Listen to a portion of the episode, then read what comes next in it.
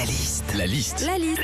La liste de Sandy sur Il y Nostalgie. a les premières réunions parents-prof qui arrivent. Qu'est-ce qu'on vit justement quand on va à ces réunions La liste de Sandy? Déjà, avant d'aller à une réunion parents-prof à la rentrée, on t'envoie un mail pour te donner la date et l'heure. Et en plus, depuis l'année dernière, on nous dit venez sans enfants, masqués et avec du gel. Euh, c'est une école ou un club privé là?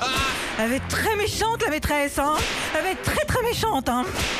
Quand on va à une réunion parents-prof à la rentrée, beaucoup de gens critiquent le fait qu'il y a beaucoup plus de mamans que de papas. Alors je lance un appel, s'il vous plaît, les papas, venez aux réunions de parents-prof, parce que vous, au moins, vous posez pas de questions. Va à une réunion parents-prof aussi à la rentrée, généralement, elle a lieu dans la classe de ton fils ou ta fille. Alors quand t'as des grands enfants, ça va. Mais quand t'as des enfants en maternelle, c'est chaud. Hein. Rester une heure et demie, la fesse posée sur une toute petite chaise, niveau confort, on n'est pas sur du poltronné sofa. Enfin, quand on va à une réunion parents-prof à la rentrée, qu'on arrive à la fin et que le prof fait Bon, bah voilà, des questions? Eh ben, il y en a Non. toujours un Non. ou une pour poser des questions personnelles. Genre, euh, est-ce que cette année vous intégrerez la nature dans votre projet pédagogique? Parce que Agathe adore les conifères.